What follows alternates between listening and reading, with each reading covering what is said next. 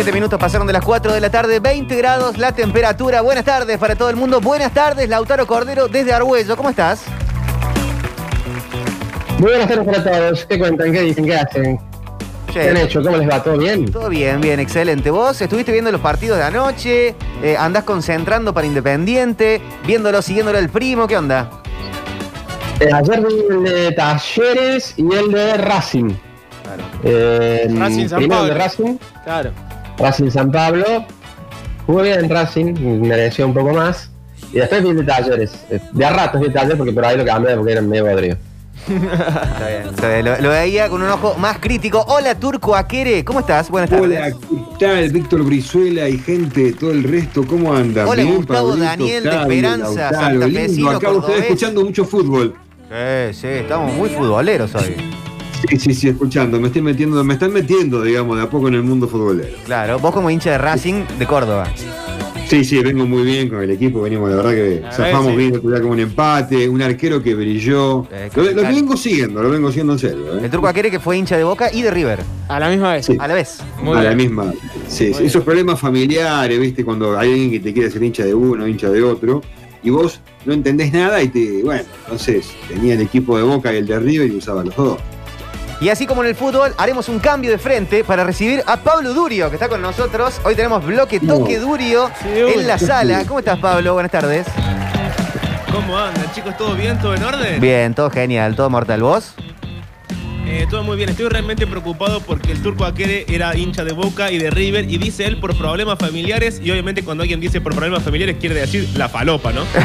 Ahí entra el Santiago del Moro sabés que lo directamente. escucho bastante bajo, pero creo haber escuchado la palabra falopa lo último. Falopa, dijo con F. Sí. Sí. No, no, no. El problema era que siempre hay uno que te quiere hacer hincha de un equipo. Mi viejo, el tema es así, mi viejo no era hincha de nadie y mi mamá tampoco.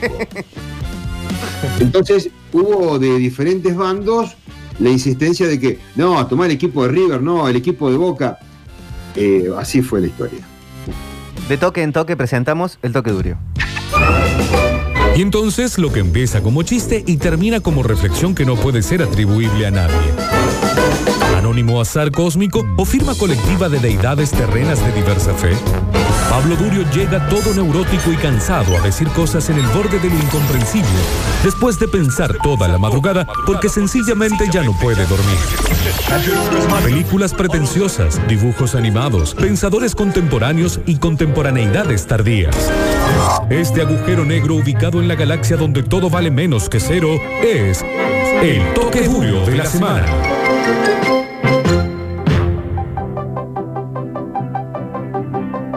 Bien, ustedes recuerdan que eh, el martes, sin ir más lejos, hablamos del amor a propósito de Adriana Aguirre y el marido de Adriana Aguirre y terminamos con un audio de Darío Z que explicaba o que contaba que para él, o la mejor versión de todas las posibles del amor para él, era el amor como una narración, el amor como una historia, el amor como un conjunto de discursos que nos atraviesan a todos y que terminan componiendo cuanto más... cu- la idea que cada uno tiene de lo que es eh, el amor o cómo debería ser o cómo debería actuar o cómo debería resolverse.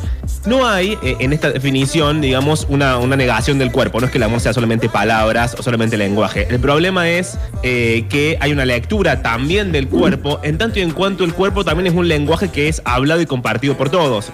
Entendemos cómo funciona, entendemos las caricias, los roces, los gestos, eh, los guiños de ojo, las miradas, las sonrisas, etcétera, tenemos que leer y decodificar todas esas señales para averiguar si lo que sucede entre dos personas es efectivamente amor o la versión que ellos tengan del amor o no lo es. Entonces, para adentrarnos todavía más en este peligroso tema del amor, vamos a hablar de una serie que es originalmente un libro que se llama Gente Normal de eh, la autora Sally Rooney y que pueden encontrar obviamente mm, de la forma más eh, pirateada que quiera que no está en las plataformas más conocidas y lamentablemente tampoco está en latino, lo van a encontrar en gallego o en su idioma original. Hostia. Obviamente como siempre. si Uy, qué. Claro. Sí, y si tienen la oportunidad, como decimos siempre, de leer el libro, léanlo. Si tienen la oportunidad, la suerte, las ganas y el etcétera para verlo en su idioma original, véanlo. Y si no, bánquense lo que sigue a continuación, que son audios en gallego, porque es el, el audio que tenemos. Ahora, Durio, ¿esto es de corchazo o esto es de alegría? eh, no sabría decirte. Quizás podemos esperar y al final vos sacás una conclusión y me decís si fue de corchazo o fue de alegría. Depende de lo que, lo que perfecto. sea amor para vos. Puede ser las dos cosas. Está bien. Exacto, exacto. Les quiero contar, antes de entrar a la, trama específica y al audio, que el libro y la serie tratan de esto, ¿no? De gente normal. Esto es, tiene todos los lugares comunes posibles de una historia de amor. Chico, chica, chico popular en la secundaria, chica y popular en la secundaria. Arranca de esa forma, arranca ese sentido y en principio uno parece que no puede esperar gran cosa, ¿no? ¿Cuántas series más o películas o libros vamos a leer de el chico que juega al fútbol en la secundaria y es fabuloso y musculoso y todo el mundo lo ama y es el popular y él tiene como el sentido de las cosas y la chica que Claro, es como Lautaro. como Lautaro, sí, exactamente igual. Eh, y la chica que es impopular, que lee libros, que es como demasiado inteligente para que, la- para que el resto la quiera. Y entonces, efectivamente, van a enamorarse. Y acá arranca la columna del día de hoy. La chica se llama Marianne, el chico se llama Connell. Y empezamos a descubrir quién es cada uno dentro de este discurso ya establecido, que es el discurso del amor en el colegio secundario. La trama va, a va a ir creciendo, van a ir a la universidad, se van a seguir viendo, se van a pelear, etcétera. Pero él en el arranque, y les traje audio solamente en los primeros cuatro capítulos para no spoilear demasiado de la trama, están insertos en este discurso, que es el colegio, sus normas, sus reglas, grupos, los subgrupos, las peleas y esta especie de lucha constante por la popularidad. Lo que van a escuchar al principio es eh, un audio de ellos dos que se cruzan en un momento en los pasillos del colegio sin que nadie los vea, porque su historia de amor arranca de esa forma, en secreto, y se va a mantener así al menos durante mucho tiempo. Ella le va a preguntar a él eh, qué estaba hablando con la profesora de inglés. Él le va a decir una gansada. Ella le va a decir, bueno, pero todos creemos que te gusta porque te sonrojas. Y ahí empezamos a darnos cuenta y ahí empezamos a entender que el amor también es la atención al detalle. El amor es también aquella persona que, como dije al principio de esta larguísima introducción, es la que sabe leer el cuerpo de las demás personas, de la otra persona, de la que ama, de la que quiere, de la que por la que siente algún tipo de interés. Y ahí, en esa lectura de lo que sucede entre líneas, entre lo que se dice y lo que no se dice, están parados al principio nuestros protagonistas, que son Connell y Marianne. Me gusta que cada pensamiento, acción o sentimiento que tengo sean vigilados como en una fantasía autoritaria. No es para tanto, ¿no? Es solo un colegio.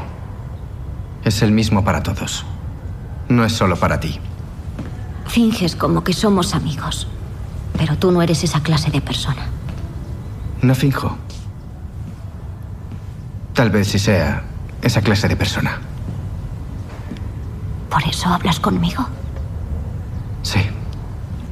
¿De qué hablabas con la señorita Niri después de clase? Ah, no sé, eh, de salir antes de clase para entrenar y eso. Pues se ve que lo de entrenar le hace mucha gracia. Ya.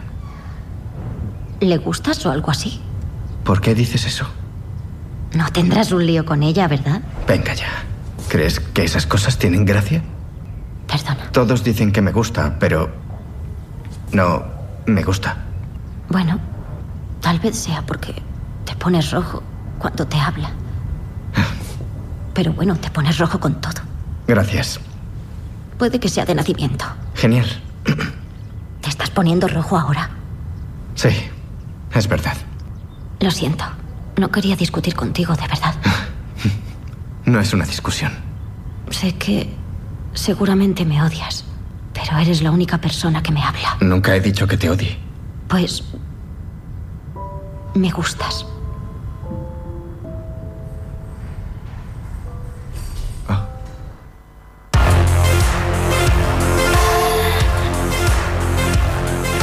Tenían esto, ¿no? Como de pronto, eh, de manera discursiva, se van seduciendo, pero no hay una seducción directa, salvo la parte en la que ella obviamente le dice, mira, me gustás, ¿qué voy a hacer? Esto sucede de esta forma. Pero arranca con ese detalle importante que va a ser importante para toda la serie y también para todo el libro, que es lo que ellos llaman la conversación. Acá resulta que, además de coger muy bien entre sí, digamos, entre ellos dos, hay otra cosa que, lo- que los atrae más y que les gusta más que todo eso, que es la conversación o el nivel de conversación, en todo caso, que pueden tener uno con el otro y que evidentemente no consiguen en ninguna otra relación. Entonces volvemos a lo mismo. El amor, en este caso, ya no como narración en, en tercera persona, sino más bien como conversación entre estas dos personas que eh, se quieren. Lo que sigue a continuación, y después vamos a ahondar un poquito más en el tema de eh, amor y sus definiciones, es un audio en el que ella está definiéndose a sí misma con las palabras que cree que los demás eh, le, dicen. Dicen que ella es frígida, que es insoportable, que es creída, que es arrogante, que es egocéntrica, etcétera. Eh, en un momento Connell va a decir, bueno, quizás a mí también la gente me encuentra insufrible. Ella le va a responder, no, a vos nadie te encuentra insufrible. Y empieza una tensión que es resuelta en el sentido de que Connell no es insufrible porque no expresa opiniones, porque escarbamos un poco más y no tiene opiniones, porque seguimos escarbando y en realidad no está tan seguro de cuáles son sus opiniones en tanto y en cuanto no sabe cuáles son sus deseos y si él es efectivamente el mismo, es decir, Connell, es decir, una persona, o es solamente aquellas cosas que lo componen como persona, en este caso, que sea lindo, que sea musculoso, que sea el que juega al fútbol y que sea el popular. Si le sacamos todo eso a Connell, ¿qué queda? Sería la pregunta. Bueno, lo que queda es algo que efectivamente solamente puede ver Marianne. Entonces, la primera definición del amor, que tiene que ver con una teoría que no, no la quiero explicar demasiado porque si no se vuelve demasiado compleja, que es eh, la persona que a uno lo ama es aquella que es capaz de ver la mejor versión de uno mismo y que a través de ver la mejor versión de uno mismo te hace crecer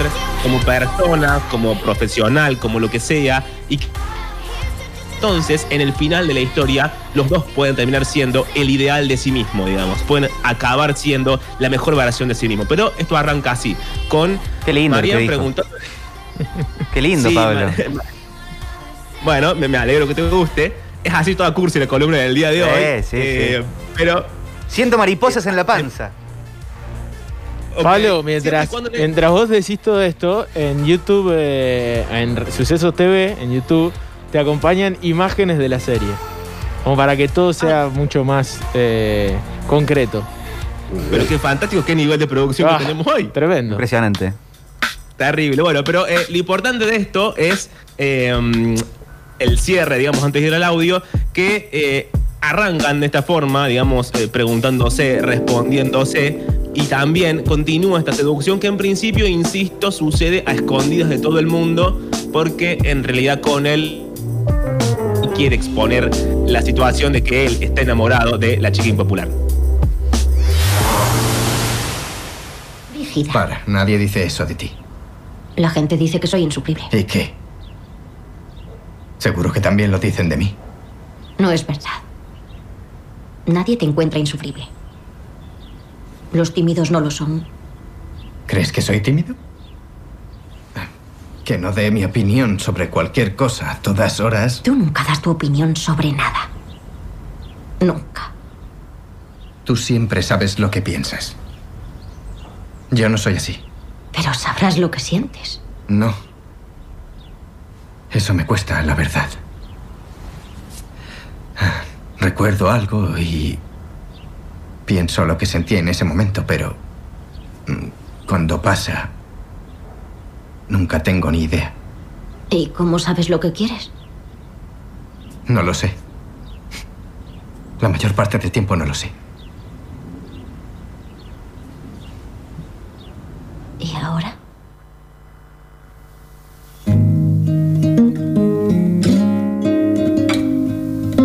Bueno, ella le va a preguntar y ahora, y él eh, le va a responder parándose y eh, yendo a besarla, efectivamente.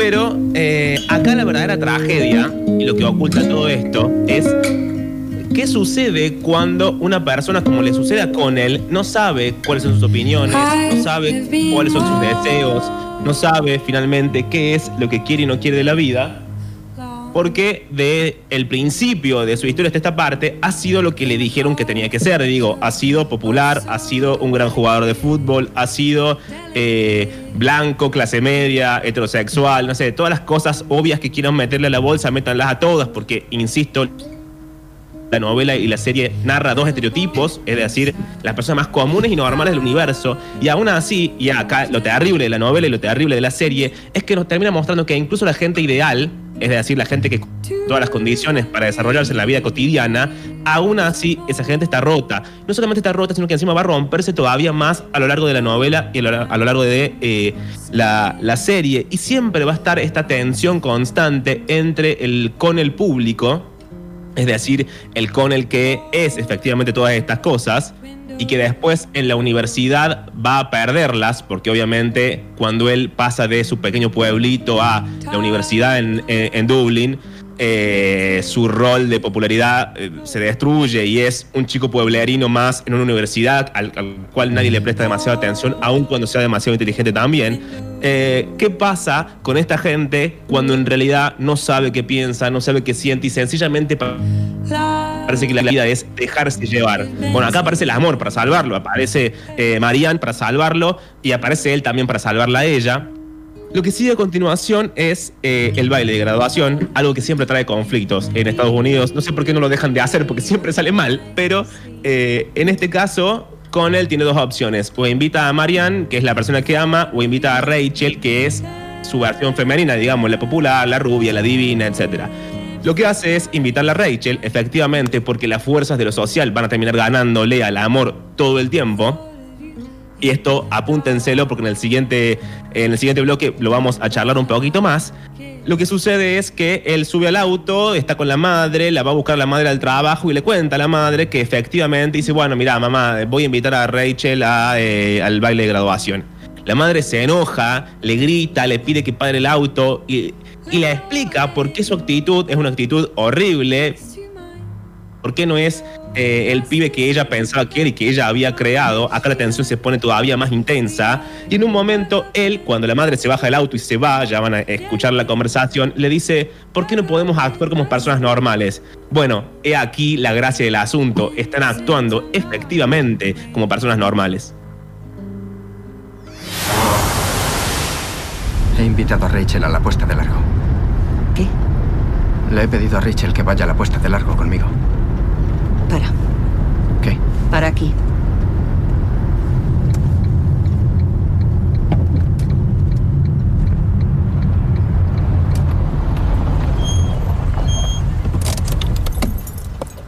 ¿Qué pasa? ¿Y quién va a ir con Marianne? No lo sé. Así que puede que no la invite nadie y que no vaya. Sí. Puede, no sé. ¿Y no crees que deberías haberla invitado tú, dado que te la follas todos los días? No digas palabrotas. Pues explícamelo con tus palabras, con él. ¿Cómo es ese acuerdo vuestro? Marianne viene a nuestra casa, te acuestas con ella y no le está permitido contárselo a nadie. ¿Cómo que no le está permitido? ¿Has hablado con ella en clase? ¿Delante de tus amigos eres simpático con ella? ¿Hablas con ella? ¿Le dices hola por lo menos? Dudo que le importe si le digo hola o no. ¿Te la estás follando? ¿Quieres dejar de decir eso? ¿Te la follas y ni siquiera le dices hola en público? Lo estás tergiversando. ¿De qué tienes miedo? ¿De lo que pensará la gente si se sabe que te gusta? ¿Sabes qué pienso de ti? Que eres una vergüenza.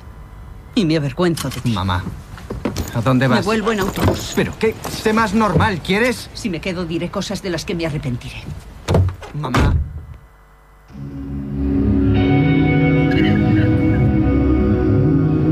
Insisto con esto, ¿no? Porque parece un postulado infantil eh, y, y- y arranca de hecho así y tiene como ese sentido, digo. Pero si uno saca el hecho de que son adolescentes, saca el hecho de que están en un colegio secundario, saca el hecho de que es lo que sucede en última instancia es medio bobo, si vamos o no vamos a un baile de graduación, lo que está contando y lo que está diciendo, que yo lo digo muy suelto de cuerpo, por supuesto, porque estoy delante de un micrófono, es cuán dispuestos estamos realmente a renunciar a todo lo que tenemos, a todo lo que se supone que somos o a todo lo que nos dijeron que éramos y que debíamos ser para ser acompañados por alguien más. ¿A cuántas cosas efectivamente simbólicas o materiales uno puede renunciar por quien se supone el amor de su vida?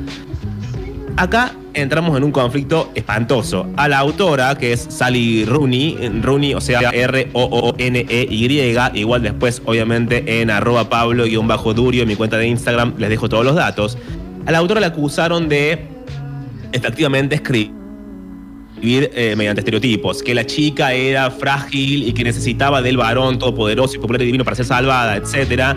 Y la autora respondió a esa acusación, algo muy interesante que tiene que ver con la el segundo postulado del amor. Ella lo que plantea y lo que plantea la novela y la serie es que el amor tiene dos problemas principales.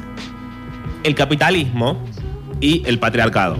Son dos cosas que conspiran constantemente contra el amor. ¿Por qué? Porque lo que ya sabemos, uno tiene que salvarse solo, uno es un ser individual, uno tiene que competir con todos los demás, uno es un pequeño emprendedor en potencia, uno no puede eh, querer demasiado a nadie porque está mal, no puedes desarrollar ningún tipo de codependencia porque es patológico, no puedes apoyarte en nadie porque todo lo que te sucede es culpa tuya y todo lo que te salva también es gracias a vos. Ese discurso, que es el discurso del neoliberalismo, del capitalismo, es un problema para el amor, obviamente. Luego hay otro problema para el amor, que es el patriarcado, la, mm, eh, desigualdad efectiva entre el hombre y la mujer. Pero no contento con esto, la autora dice, no, esos son dos eh, problemas, efectivamente, dos, dos escollos, dos escombros que hay que cruzar, lo que fuere, pero en realidad parece que el amor en sí mismo tiene un problema intrínseco. Ella no dice cuál es, la novela no dice cuál es, yo tampoco sé cuál es, pero lo que sucede con el correr del tiempo es que efectivamente ellos no pueden terminar de encontrarse. Son dos personas, insisto, que tienen todo por delante, que tienen todas las de ganar, que eh, no, no tienen demasiados problemas que no sean los que más o menos son estándar. Y acá eh, la, grieta que se abre o la puerta que se abre es espantosa. Él termina en un momento siendo una persona depresiva, eh, es decir, una persona medicada y diagnosticada. Ella termina con también una especie de mm, situación interna familiar que tiene que ver con la violencia. Bueno, se va complejizando, pero a medida que se va complejizando no deja de ser algo normal.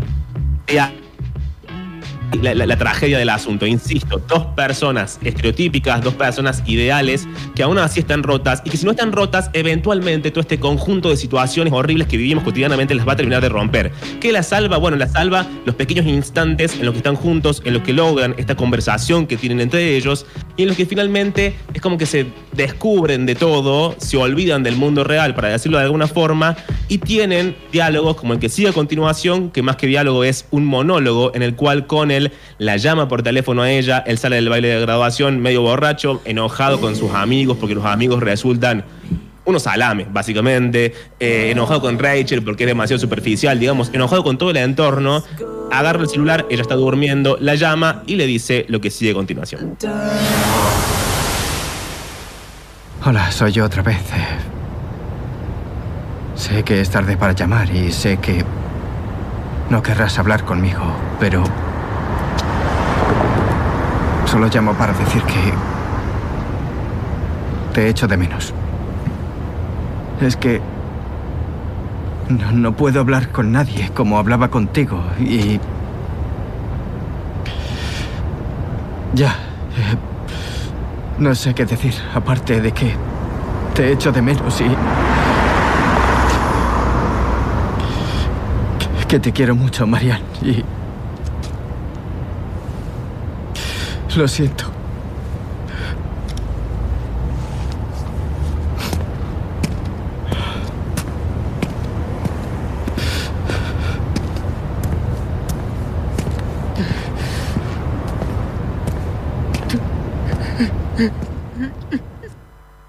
On Monday, the 9th of August, 1971, at 4:30 a.m. Para, terminar, y para que ustedes me digan si fue efectivamente un corchazo, fue algo como el liberador cursi y alegre, eh, quiero mm, cerrar con un pedacito muy cortito de la novela donde acá la autora sí nos da una pequeña respuesta que es básicamente olvidarse del discurso dominante, que es efectivamente lo que yo decía antes, que estamos solos, que nos salvamos solos, que lo malo es culpa nuestra y que eh, lo bueno también es gracias a nosotros, porque si uno solamente está centrado en uno mismo eh, y en lo que uno tiene que hacer y producir y deber ser, es muy difícil acercarse a otra persona, a un otro, con algún tipo de inocencia, con algún tipo de ingenuidad, con algún tipo de interés eh, verdadero, no basado en ningún intercambio simbólico ni económico de ningún tipo. Entonces, lo que ella dice esta situación se da al final de la, la novela, ha pasado de todo en el medio, pero ellos dos, Marianne y Connell, han vuelto a su pueblo,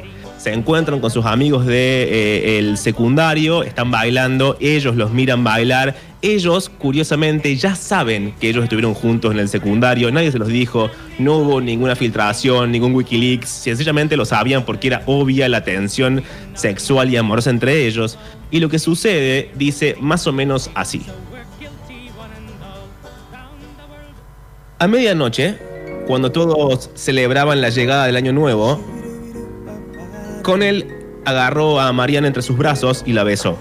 Ella sintió como una presión física sobre la piel que los demás los miraban. Tal vez no se lo habían determinado de creer hasta ese entonces, o quizá persistía aún una morbosa fascinación sobre algo que en su día había sido un escándalo. Tal vez solo sentían curiosidad por ver la química entre dos personas que al parecer a lo largo de varios años no habían sido capaces de dejar de cruzarse en la vida del otro. Marianne tenía que reconocer que seguramente también ella les habría mirado. Cuando se separaron, Connell la miró a los ojos y le dijo te quiero. Ella reía con cara ruborizada. Estaba en su poder. Él había decidido redimirla y ella se había redimido. Era tan insólito que Connell se comportara de ese modo en público que debía de estar haciéndolo a propósito, solo para complacerla. Qué extraño, para Marianne, sentirse tan completamente bajo el control de otra persona y al mismo tiempo qué normal. Nadie puede ser absolutamente independiente de los demás. Así que, ¿por qué no desistir del intento? ¿Por qué no correr en dirección opuesta, apoyar a la gente para todo y dejar que los demás se apoyen en ti? ¿Por qué no? Termina preguntándose Sally Rooney y así también termina el toque duro del día de la fecha. Ustedes me dirán, ¿fue muy corchazo o fue más bien cursi y alegre? Para mí fue un corchazo cursi y alegre. Sí, sí, sí. sí. Eh, eh, estoy, Completo. estoy ilustrando el AK-47 para acariciarme el corazón con él. Ah, qué lindo. Bueno, chicos, eh, le- les mando un beso y si les parece, nos encontramos el martes con mucha más alegría, gritos, escándalos y gente desesperada. Radio Sucesos te sigue presentando a